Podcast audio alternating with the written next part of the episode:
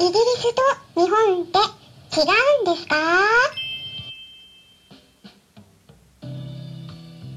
こんにちは。サラホリスティックアニマルクリニックのホリスティック獣医サラです。本ラジオ番組ではペットの一般的な健康に関するお話だけでなくホリスティックケアや地球環境そして私が日頃感じていることや気づきなども含めて様々な内容でイギリスからお届けしておりますさて皆さんいかがお過ごしでしょうか？日本の感染者数すごく増えてきているみたいなんですけどね。イギリスの方ではすごくね上がってたんですけど今落ち着いてきたんですよ。うん。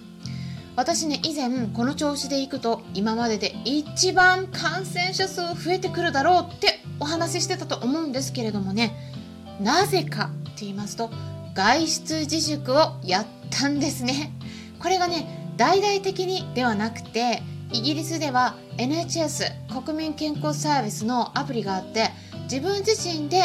新型コロナウイルスの検査で陽性になっていなかったとしても陽性の人と接触した場合に分かるようになってるんですね。でそれが分かったら外出自粛して自宅待機しないといけないんです。なので結構ですねそれに該当する人がたくさんいるっていうことでまあそれで下がってきてるんだからいいんだけどでもね仕事を休まないといけない人が結構出ちゃってその影響でね今スーパーに行ってもいろんな商品が品切れになってるんですよ。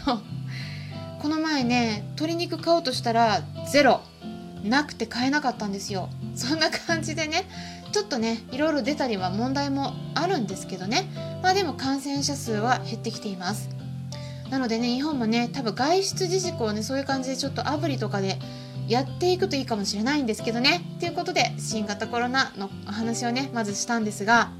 ウェブセミナーね、いよいよ本日夜の7時から開催されます。はい。はい、第2弾ということでね、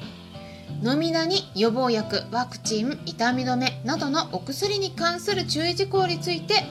ここだけの話で具体的に商品名を挙げてお伝えしていきます。後日セミナー販売もしていきますので興味のある方は是非メルマガの方をチェックしていってくださいね。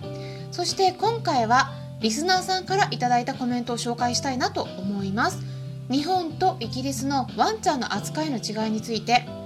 気づいたこともお話ししますので興味のある方は是非最後まで聞いてみてくださいはい。ですねこんなメッセージをいただいたんですね。今先ほどペットのお悩み解決法を読ませていただきました。手作り食で不足しがちな栄養素やデンタルケア特に愛犬との向き合い方だったり今後愛犬と暮らしていく上で、えー、中で取り入れたい内容が飼い主さんに寄り添った文章で綴られていてとても勉強になりました。安楽死については読んでるだけで涙が出そうになってしまいました。また最後の獣医師中心の医療ではなく動物と飼い主さんが主体である医療というお言葉が心に刺さりました。こういう考え方を持った獣医さんが日本にもっと増えてほしいと強く思うと同時にサラ先生に見てもらった動物やその飼い主さんたちはとても幸せだったんだろうなと勝手に思いを巡らせてしまいました。サラ先生の獣医師としての思いが感じられる素敵な書籍だと思いお礼を伝えさせていただきました。イギリスはこれから一番良い時期に入ってきますね。まだまだ制限はあると思いますが楽しんでください。っていうことだったんですけれどもこのコメントはシンプルドッグライフのゆうこさんからいただきました。ゆうこさんありがとうございます。はい。あの出版した本ですね。これ結構前なんですけれどもペットのお悩み解決メール相談室っていう本は毎回配信している音声の概要欄のところにリンク先記載してありますので興味のある方は是非チェックしてみてください。でただね文字数の関係から電子版だけ載せてるんですけど実は紙本ペーパーバッグも Amazon の方に置いてあるのでもしも紙媒体の本の方が良かったらそちらの方も読むことも可能です。うん。ということでね今回ねコメントいただいたんですけれどもシンプルドッグライフのゆうこさんは YouTuber さんなんですね。ミニチュアダックスフンドのリオちゃんとマイティちゃんお二人と一緒に暮らしてて日頃のワンちゃんのケアやおすすめグッズなどに関する情報を発信されています。私も以前ですね乳腺腫瘍についてコラボさせてもらったことがあるんですよね、うん、ワンちゃんの飼い主さんにとっていろいろと参考になるような情報が満載なので概要欄にリンク先載せておきますから興味のある方は是非チェックしてみてください。ということでコメントを紹介させてもらったんですけれどもね。はい。本日はですね日本とイギリスのワンちゃんの扱いについてやっぱり違うなって思われてる方もねなんとなく分かって、えー、いる方もいらっしゃると思うんですが具体的にですねどんなところが違うのかそしてなぜこんなに違うのかなってね私もずっと悶々とね思ってたんですけどなんとなくですねあこういうことなのかなっていう答えが見えてきたので今日は私の考え皆さんにシェアしたいなと思いました。でねよくイギリスは動物福祉の考えが進んでいるって言われますよね。例えば日本でもよく言われてるような5つの自由って呼ばれる動物福祉の考え方がありますねこの考え方はもともとですね1979年にイギリスから家畜の福祉のために制定されて広まったんです。うん。ペットじゃなくてもともとは家畜なんです。で、5つの自由っていうのはペットのその動物だけじゃなくて家畜も含むし、もちろん実験動物とか動物園や水族館で管理されているような動物も含めてあらゆる人間のもとに飼われる動物に適用されるべきとされている基本的な考え方になっていて全ての動物には5つの自由を持つ権利があるっていう考え方がベースになっています。今からね具体的に5つ挙げていきますとこんな感じですね。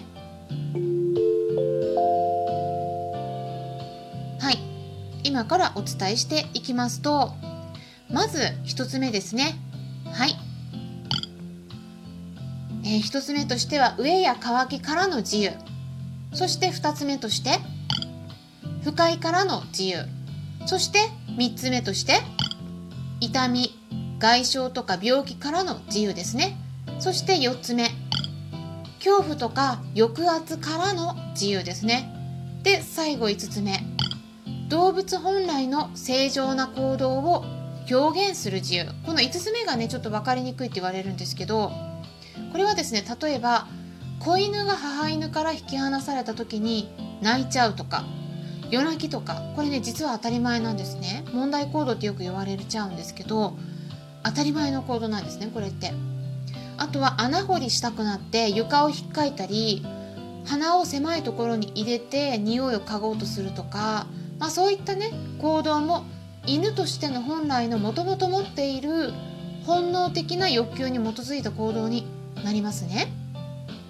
あとは猫ちゃんが爪研ぎするのも動物として当たり前の行動です、うん、だからこれから動物と暮らそうと思ってる方がねもしもいらっしゃったらそういった動物本来の行動、ね、どんな行動が現れるのかっていったことも理解して動物と暮らすことを決められるのがいいと思うんですね例えば猫ちゃんだったら爪研ぎするの当然なので